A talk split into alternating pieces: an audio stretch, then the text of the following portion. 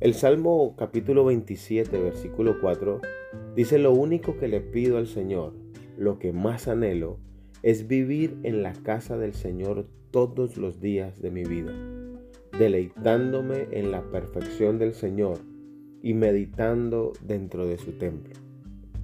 Había algo que caracterizó a David durante toda su vida, incluso antes de ser rey de Israel, y era la pasión. David era un hombre apasionado por lo que hacía. David era un pastor de ovejas apasionado antes de ser rey. Y cuando fue rey, fue un hombre que tenía pasión por la casa de Dios. Tenía pasión por la presencia de Dios.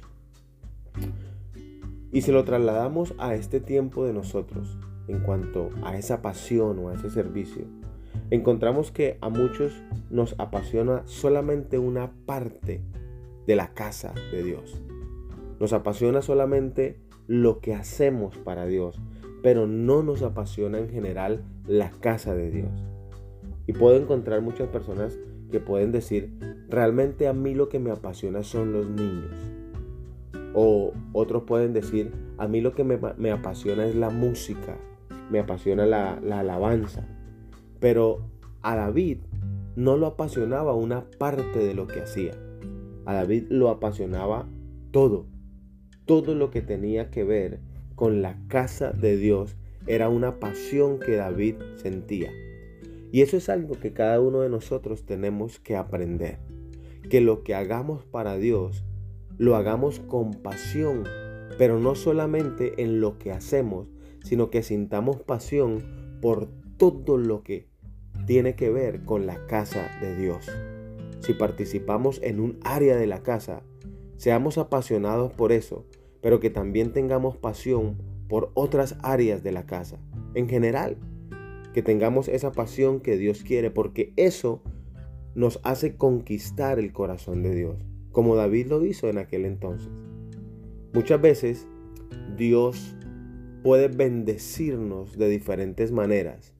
Y he podido hablar con algunas personas que se han mudado de ciudad. Incluso Ah, hay personas que han llegado a nuestra congregación de otro país o de otra ciudad. Y cuando son apasionados por la casa de Dios, lo primero que hacen antes de mudarse es buscar el sitio donde van a adorar a Dios. Sin embargo, esto es la excepción a la regla. Y muchas veces Dios bendice a las personas con traslados, con trabajos en otros países o en otros estados. Y organizan todo, pero no se han detenido a pensar dónde se van a reunir a adorar a Dios. ¿Cuál va a ser esa casa en la cual van a seguir desarrollando esa pasión por el servicio a Dios? Y muchas personas toman esta decisión y al no encontrar un lugar, muchos lamentablemente se pueden alejar del servicio de Dios. Se han alejado otros del servicio a Dios. Y muchas veces Dios usa esas bendiciones.